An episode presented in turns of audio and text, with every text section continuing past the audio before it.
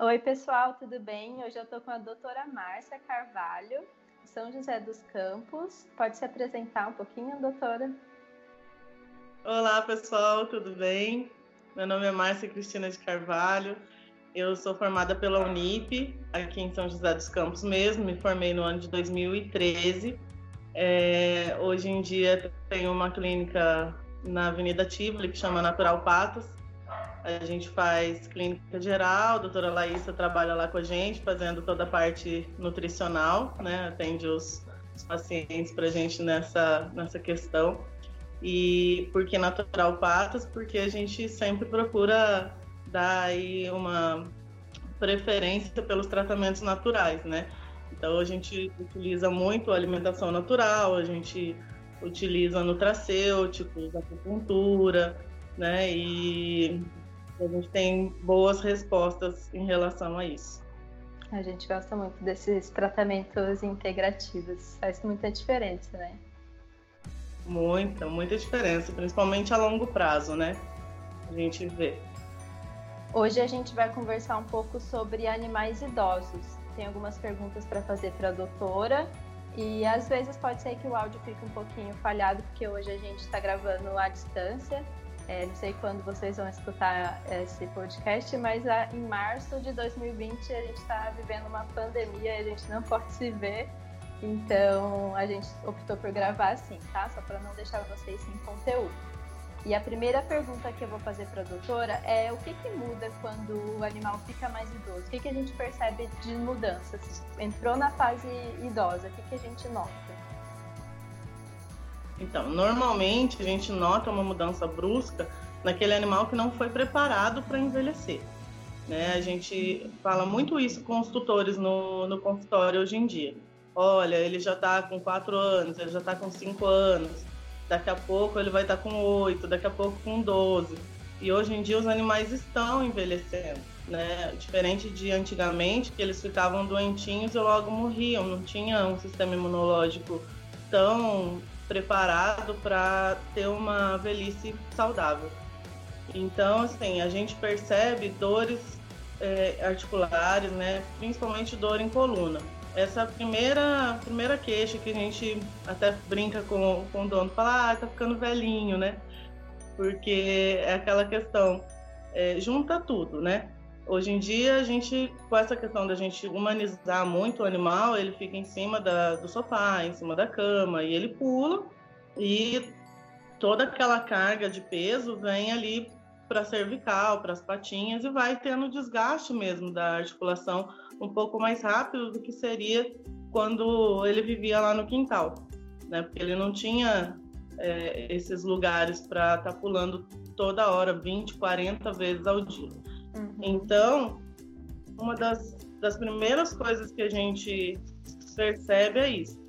É, muito antes até dos olhinhos. Antigamente a gente percebia pelos olhos, né? Hoje é isso tá que ficando... eu ia te perguntar. Quais são os problemas mais frequentes, né? Então a gente pode incluir os problemas locomotores, a cegueira pode entrar também? A cegueira, sim, mas ela já num estágio mais avançado.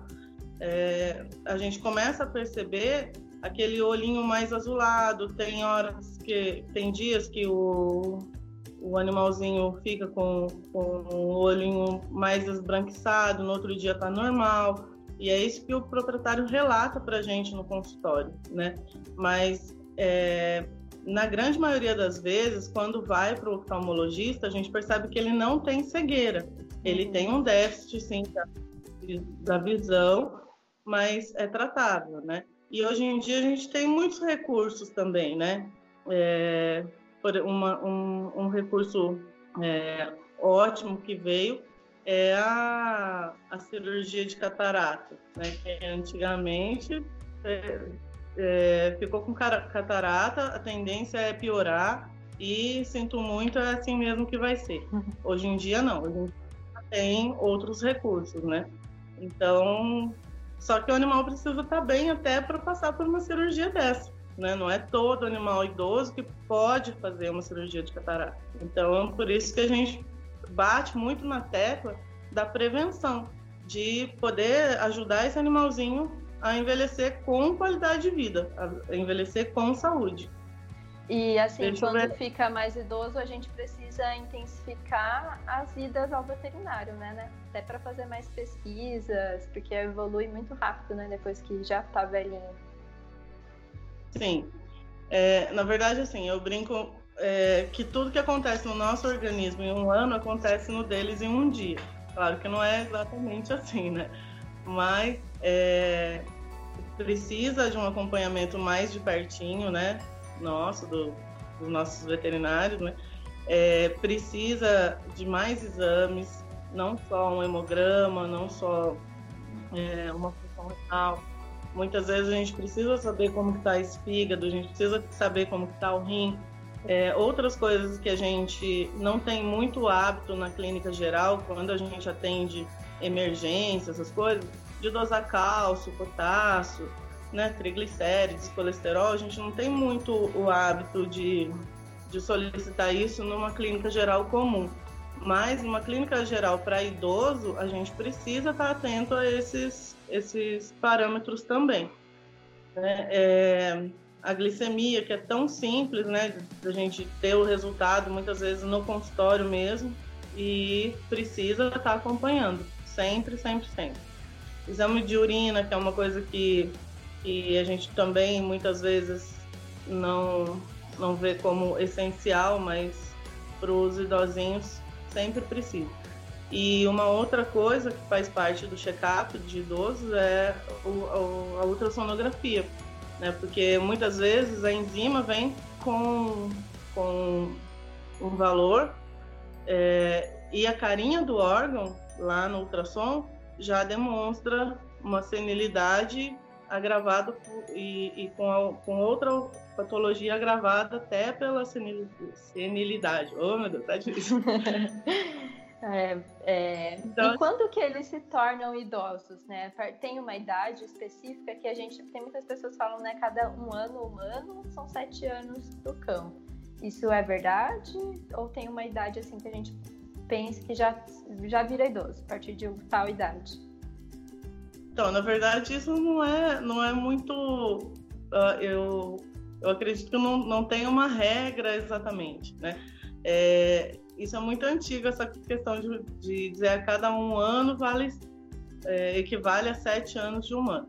Mas hoje em dia a gente sabe que os pequenininhos é, vivem um pouco mais, os cães de porte médio mais ou menos, e os cães de grande porte, raças gigantes, vivem menos ainda.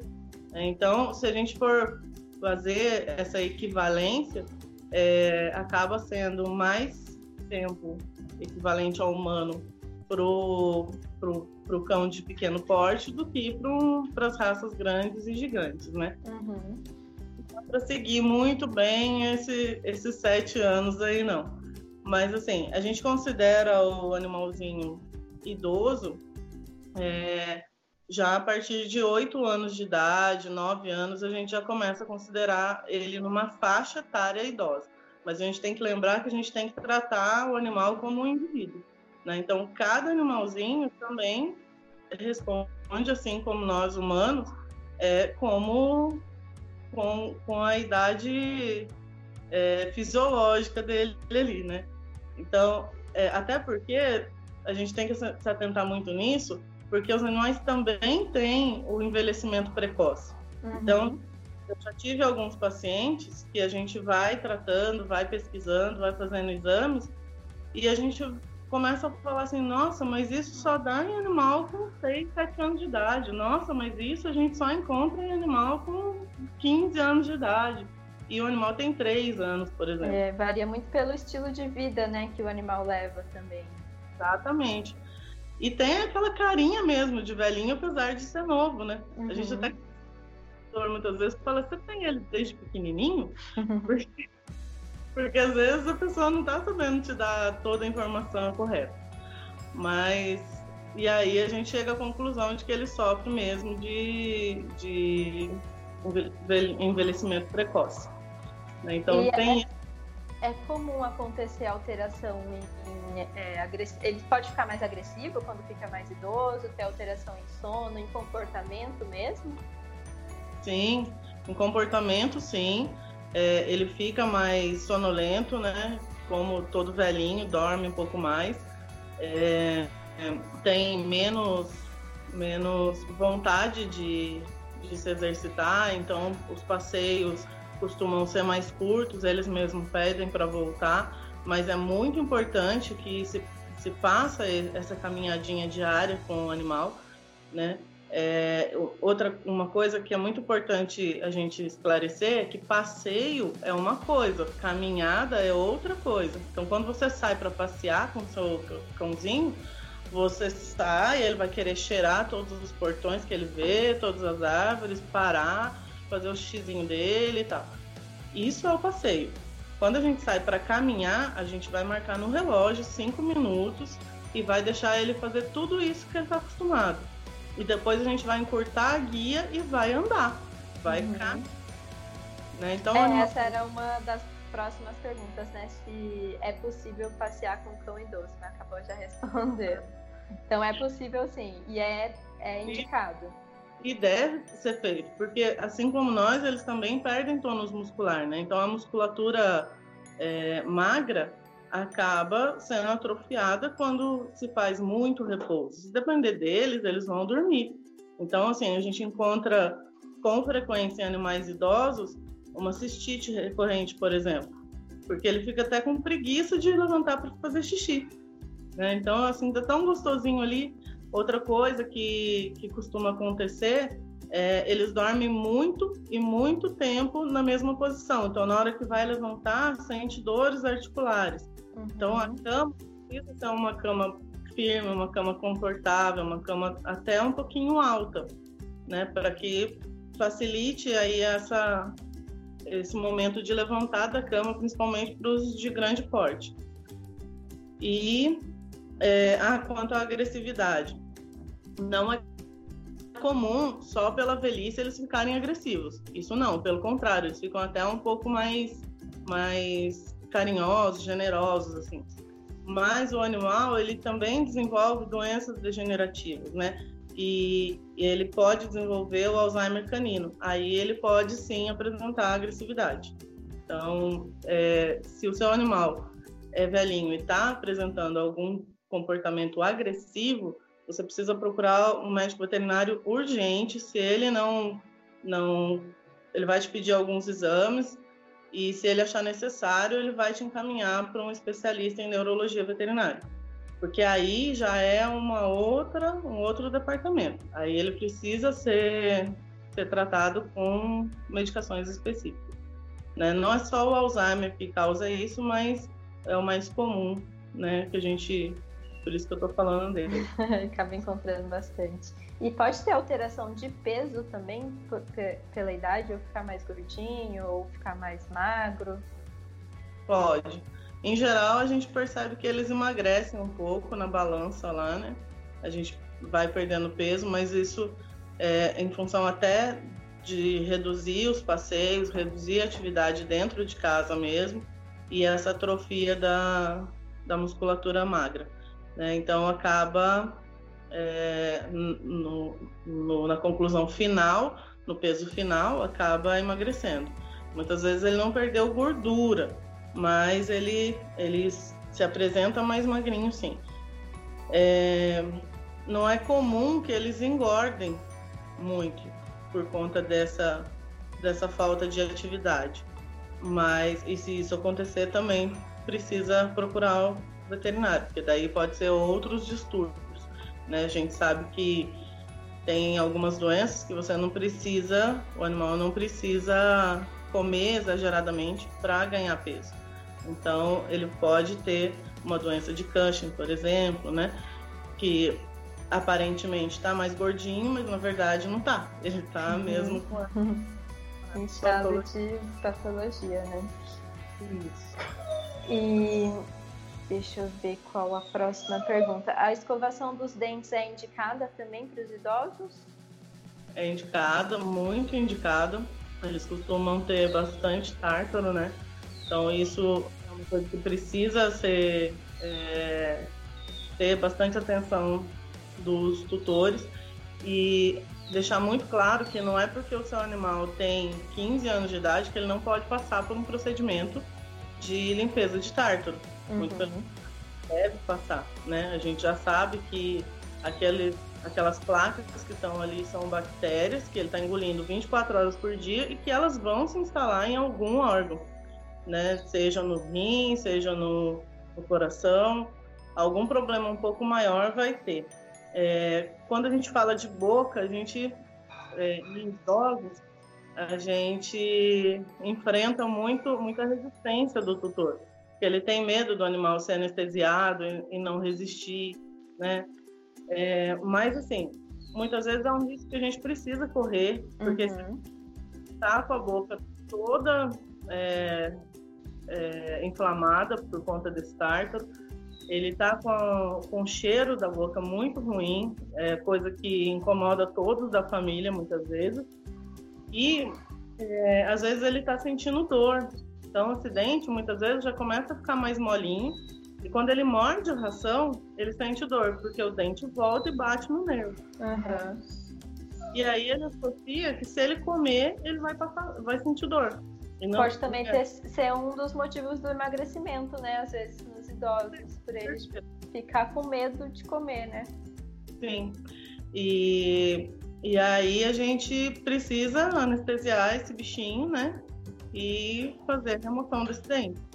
Então, é, é, e se isso não for feito, vai acontecer pior ainda, vai começar a acumular resíduo alimentar dentro desse dente. E aí, aí é que vai dar mais mau cheiro, né? A qualidade de vida vai ser bem, bem ruim com, com essa quantidade de tártaro na boca. E em geral eles têm bastante tártaro. É, nos idosinhos também costuma acumular mais rápido, porque eles já não brincam mais com os ossos, uhum. né? eles não têm mais aquela atividade que tinha antes. Então, acumula, você tira hoje, daqui seis meses, quatro meses, já está tudo de novo. E é uma coisa que não tem muito o que se fazer. É, mesmo o tutor escovando todos vai acumular mais rápido do que no animal jovem. Uhum. Por isso que é bom prevenir, né? Você que estiver ouvindo, se você tem um cão jovem, já pode começar a fazer a escovação diária para evitar esse problema futuramente. Sim, com certeza. É, e como que a gente pode fazer para prevenir o câncer, né? Que hoje em dia é, a gente sabe, né, que tem mais métodos diagnósticos que antigamente, então a gente acaba detectando muitas vezes o câncer no cão e muitas vezes é a causa de morte, né? Hoje em dia. Uhum. Tem o que a gente possa fazer para prevenir? Então, quando se fala em câncer de útero, ovário e mama, a gente sempre bate na tecla da castração, né? É, câncer de próstata também na castração dos machos.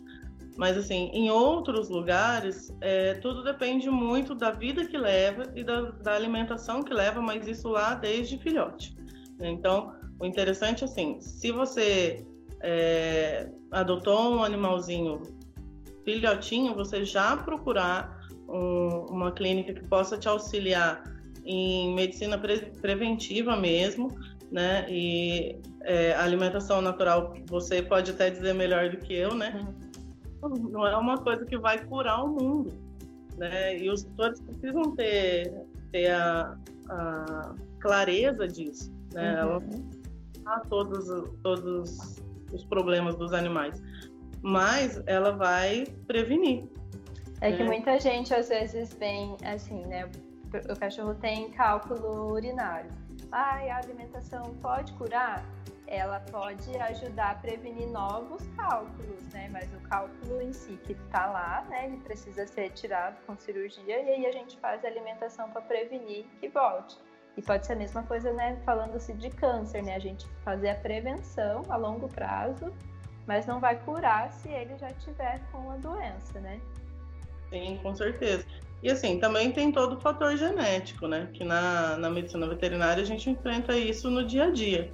Né? Quando a gente vai ao médico, é, ah, eu possivelmente estou com um tumor em qualquer região do corpo. A primeira pergunta que o médico vai te fazer: alguém na sua família tem câncer, alguém tem ou teve câncer. Na, na, veterinária, a gente enfrenta muito esse, esse problema. Porque a cada 100, 100 clientes que a gente atende, se muito, um consegue te dizer como foi a vida uhum. da avó, da tataravó. Muitos não conhecem né, a família do cão e a gente fica sem dados. É, então assim, a gente não, não consegue. O que a gente consegue fazer para driblar isso é depois de uma certa idade, muitas vezes, ah, chega pra gente, já está com dois, três anos, cinco anos e não tem nenhum tipo de câncer. A gente entra com alguns nutracêuticos que, que são é, que vão fazer a prevenção disso, né? Coenzima Q10, por exemplo, é uma que a gente usa bastante. Mas assim, dizer que existe algum tipo de prevenção, a menos que você consiga, que você é, adquira um animalzinho filhote e você tenha essa consciência e você já comece a fazer desde pequenininho é, toda a medicina preventiva nele. Só que assim, ainda assim é uma coisa que a gente nunca pode garantir. Ah, olha, se você fizer exatamente como eu disse, estou te dizendo, seu animal não vai ter câncer. Uhum, depende muito do organismo, né? Tem muita coisa envolvida. É, exatamente. É, a próxima pergunta é, é comum, né, você perceber a tosse cachorros mais idosos e como diferenciar, né, a tosse cardíaca da espirro reverso, né? Como que a gente pode fazer essa diferenciação? Agora você vai rir porque eu vou imitar é, é comum, sim, a gente, a gente vê o, o encontrar os animaizinhos com tosse. Né? É, então, assim, a tosse cardíaca, ela costuma ser uma tosse mais seca e, em, é, na maioria das vezes, noturna. Então, é aquela tosse seca mesmo que você acha que vai quebrar o, o peito do, do animalzinho. É, essa não tem como. Essa é, a gente tem que passar para o especialista, tem que ir para o cardiologista para ver o que está acontecendo. É, em geral, é, quando passa comigo primeiro, eu peço para fazer um raio-x de tórax para já ir com esse raio-x para a gente poder ver se tem é, um aumento da silhueta cardíaca, né? Isso já diz bastante coisa. E, e vai.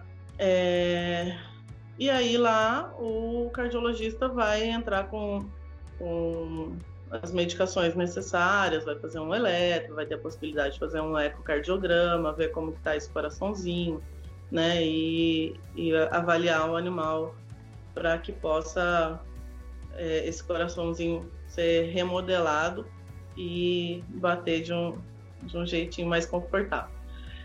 É, já quando é o espirro reverso, o espirro reverso é uma coisa que não tem cura, né?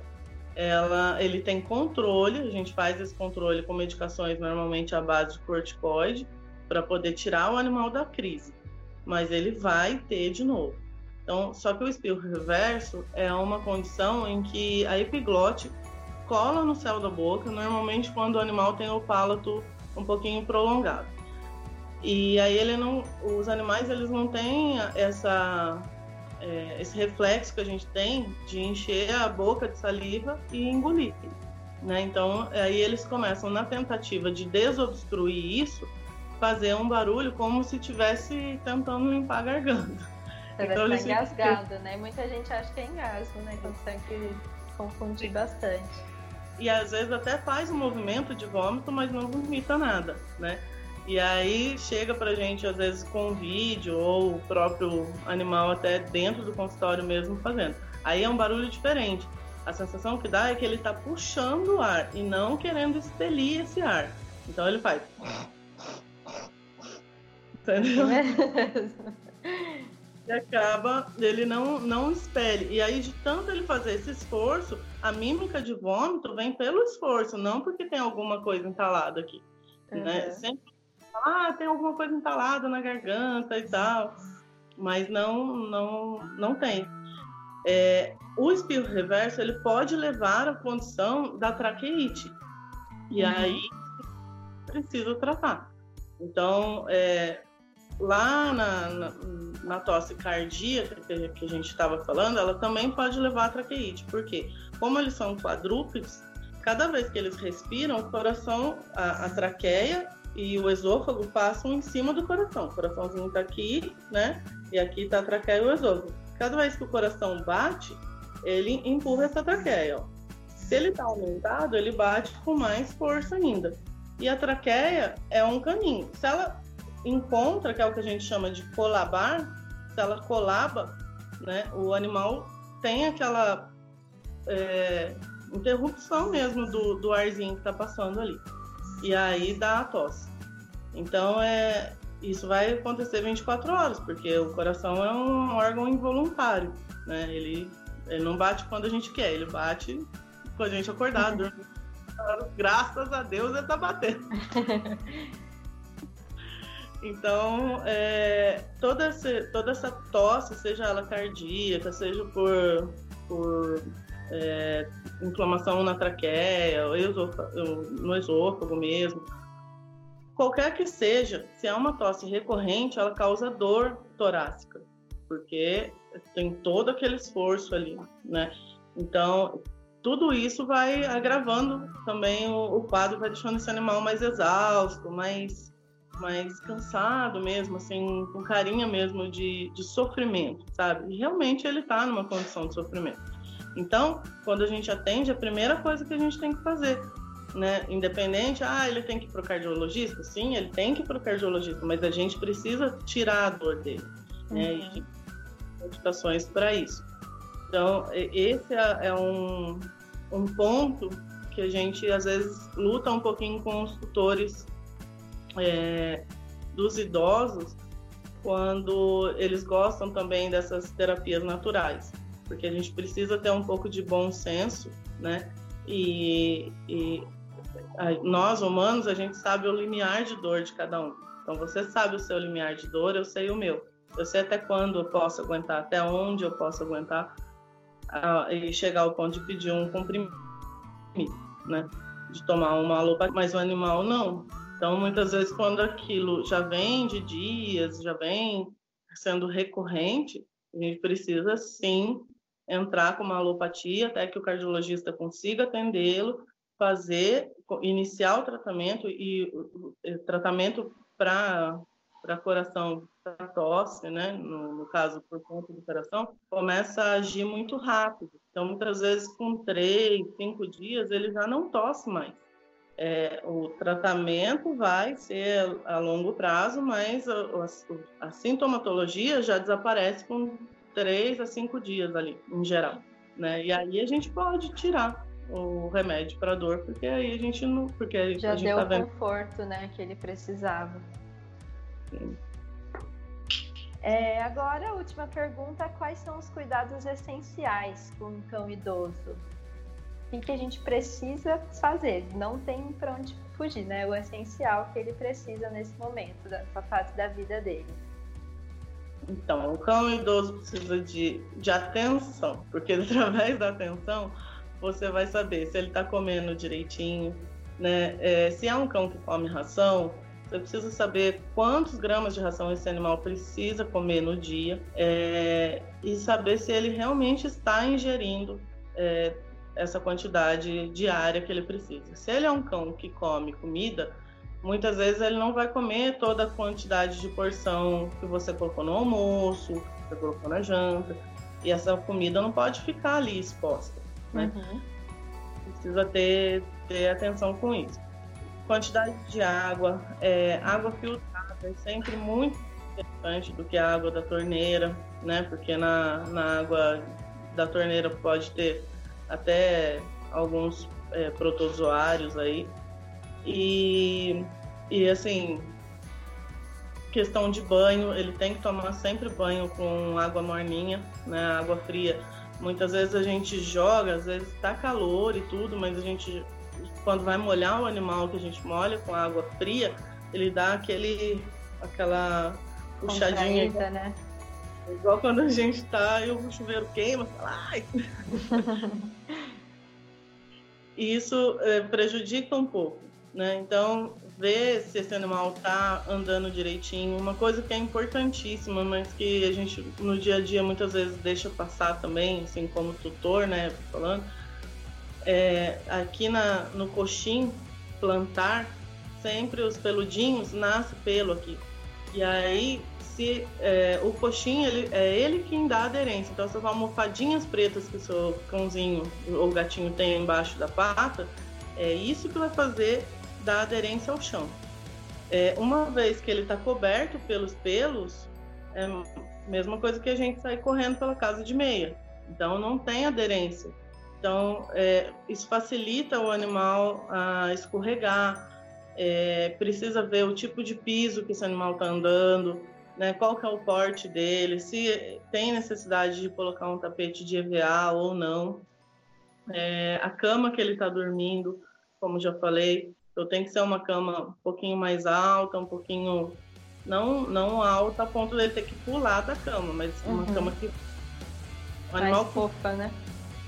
Ficar deitado muito tempo numa posição só, então precisa ser uma cama bem fofinha. É, que mais?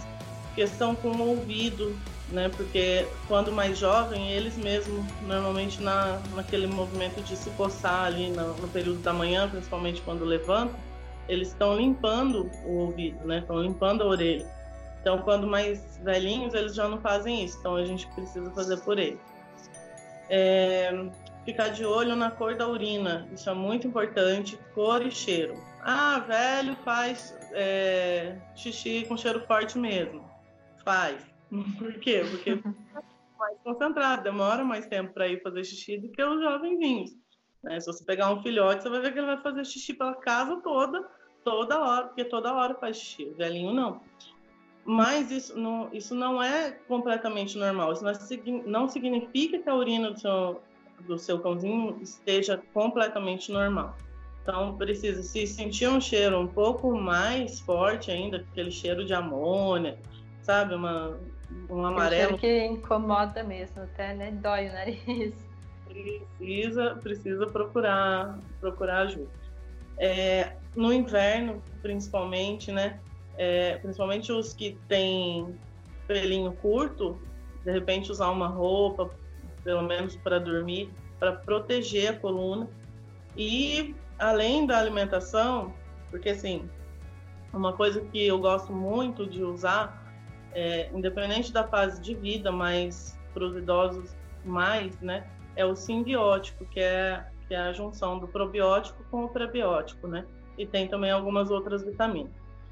É, isso vai fazer com que dê uma limpada mesmo, melhore a saúde intestinal do seu animal e ele tem a possibilidade de absorver melhor os próprios nutrientes que estão na ração ou na, na comida, né?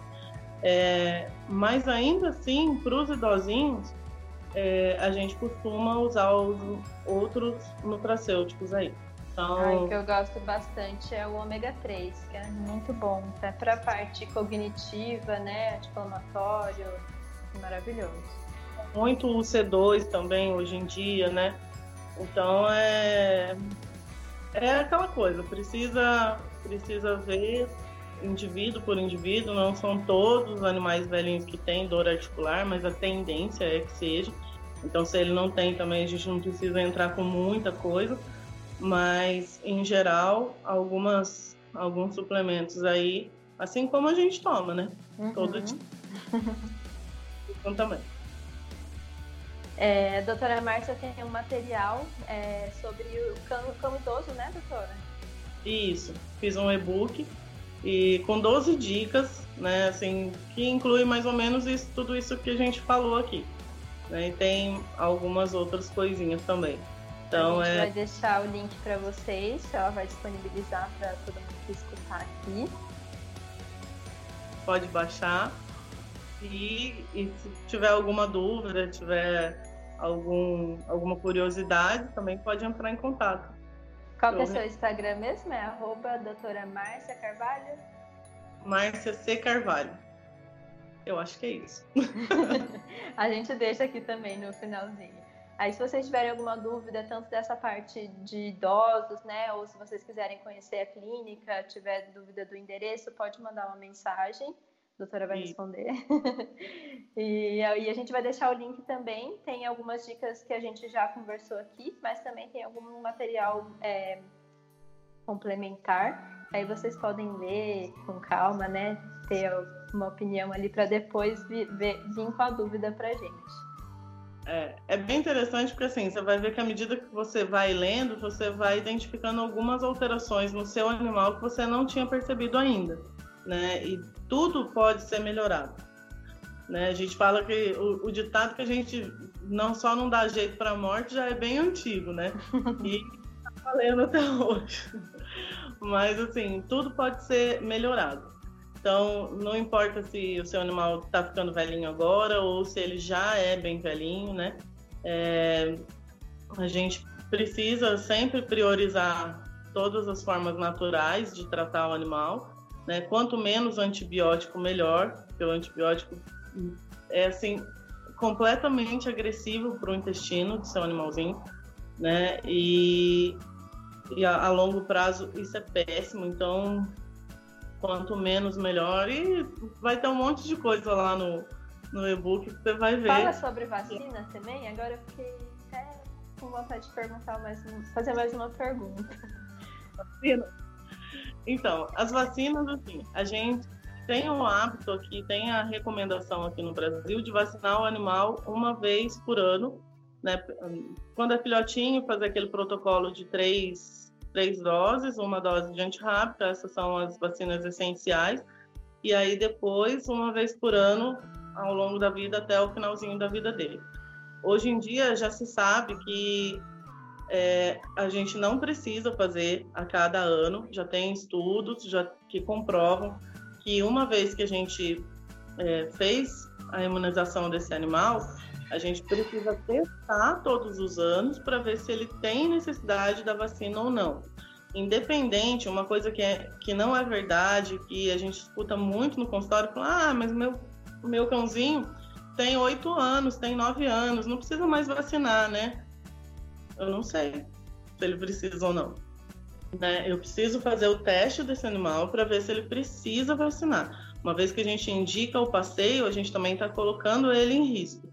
Então, em geral, quando a gente mantém o, o sistema imunológico desse animal elevado, ele absorve melhor a última vacina que ele tomou, independente se foi no ano passado ou retrasado, e ele mantém a, a os anticorpos, anticorpos vacinais ali. Então ele não precisa receber uma outra vacina. É, por isso que a gente precisa fazer um teste que chama, que é o VacCheck, que é para a gente poder dosar tudo isso, quantificar o quanto que ele está é, imune para parvovirose, o quanto ele está imune para sinomose, o quanto ele está imune para hepatite. Tá? Não é só, só dizer, ah, ele precisa ou não. Eu preciso saber o quanto, porque aí eu vou saber se no ano que vem eu vou precisar fazer esse teste ou não. Isso é uhum. muito tem muita gente que dá mais é, dá uma preferência mesmo pela vacina, até porque a vacina é muito mais barata que o teste. Mas a longo prazo, gente, o que vocês vão gastar com uma diária de internação paga três testes. Uhum. Pode certeza disso. A gente tem estudos que dizem que o excesso de vacina, ou seja, uma vacina no ano, ao longo da vida, pode causar até câncer ela pode é, causar doença da, da adrenal, né? Seja tumor ou seja uma, um aumento. Então, assim, é, coceira. Tem muitos animais que têm coceira mesmo, aquela coceira crônica que a gente faz exame, a gente faz é, biópsia da pele e a gente não acha nada, que é por conta da vacina. Por quê? Na vacina tem, tem sim os vírus, tem o que é bom, o que o, que o animal precisa, mas também tem mertiolate, tem alumínio, óbvio que em concentrações baixíssimas, mas o animal não pode ter contato com isso. Mas alguns são mais sensíveis e a gente não sabe. Né? Exatamente. Então, assim, porque toda vez que o animalzinho vai tomar vacina, a gente precisa fazer um exame clínico? É à toa? Não pode ser à toa. O animal não pode estar tá com diarreia, ele não pode ter vomitado há uns dias ali anteriores, ele não pode estar tá com febre, ele tem que estar tá com batimento cardíaco ok, ele tem que estar sem gases no, no intestino, entendeu? Então a gente precisa fazer uma boa ausculta nesse animal. É praticamente uma consulta, a gente precisa perguntar para o tutor se ele está comendo bem, se fezes estão normais, se ele espirro, tosse, se apresentou e tal para a gente poder vacinar esse animal com segurança. Por quê? Porque uma vacina, um ml de vacina, derruba o sistema imunológico do seu animal lá embaixo. Põe ele a outros fatores. Então, não é incomum, eu não vou dizer que é muito comum, mas não é incomum a gente vacinar o animal e ele retornar no dia seguinte falando: ah, então ele começou com diarreia, ah, então ele não tá muito legal, ele tá mais tá cabisbaixo, tá meio quentinho. Por quê? Porque o, o organismo estava combatendo alguma coisa que estava ali para acontecer. Até uma gripe, muitas vezes. E aí, quando baixou o sistema imunológico por conta da vacina, deu um boom. Então, estou dizendo que não é para vacinar? Não é isso que eu estou dizendo. Tem que vacinar, desde que você saiba se o seu animal precisa ou não da vacina. Então, é muito importante que esse animal seja testado, que você vai evitar problemas lá na frente. Se você testa o seu animal hoje, quando ele tem 5, 4, 5, anos, você vai evitar de ter que ir visitá-lo lá na, na internação, lá na frente, quando ele tiver 12 anos. E olha, hoje os animais estão envelhecendo com qualidade de vida. Eu tenho é, pacientes com 18, com 20 anos, a doutora Laísa também tem, ela conhece os meus pacientes e, e, estão bem. Eu tenho um Yorkshire na minha casa que tem 14 anos, vive muito bem, não tem cara de velhinho. Coisa mais fofa do mundo. Mas assim, por quê? Porque sempre a gente pensa no menos é mais. O menos sempre, em muitos casos, é mais. É aquilo que eu falei, a gente precisa agir com bom senso, né? A gente precisa saber quando esse animal está com dor e entrar sim com a alopatia quando ele tem uma infecção grave, uma ferida imensa que pode transformar até se, se passar até a ser um estado inflamatório, ele, esse animal precisa de antibiótico? Claro que precisa de antibiótico, né? Mas é, não é o dia a dia não não é a melhor a melhor opção ficar entupindo o animal de medicamento alopático né? Sempre, e isso vale para medicamento, vacina, isso vale para os comprimidos da vida, né? É, isso vale para o vermífugo. Vermífugo, a pessoa tem que colocar na cabeça, o vermífugo não é um tratamento é, preventivo, ele é um tratamento curativo. Então, você pode dar o vermífugo pro seu cãozinho hoje, semana que vem ele ter verme porque ele traiu. Okay? Então, assim, por isso que a gente usa muitas vezes é, alguns alimentos, a doutora Larissa usa muito, então, aí sim vão prevenir. Aí sim não vão deixar é, contrair. Mas o vermífugo em si, o, o comprimidinho, o verme, ele não é um tratamento é, preventivo, ele é curativo, tá bom? É muito importante isso. A gente até pode fazer um outro episódio para a gente falar sobre vacinação, vermifugação e castração, que eu acho que ah, tem muita coisa. Tá. tem muita coisa que a gente pode conversar sobre isso, porque é bem amplo, né? Tem muitas questões para a gente poder debater. É, se deixar, assunto para uma semana aqui, né? é, não vai parar mais. Já deu quase 50 minutos, passou muito rápido. Olha, nem parece. Passou muito rápido, né? Então a gente vai finalizar aqui hoje. A gente abre esse bate-papo para um próximo episódio. É, já deixamos o seu Instagram, a clínica, acho que o seu material também do e-book. E é isso, gente. Se vocês tiverem dúvida, pode mandar. E a gente se vê no próximo episódio. Muito obrigada pela sua participação, doutora. Imagina, eu que agradeço. Adorei quando precisar. Estou aqui à disposição. Obrigada. Tá Obrigada, doutora. Um beijo. Um beijo, gente. Oh, oh, oh!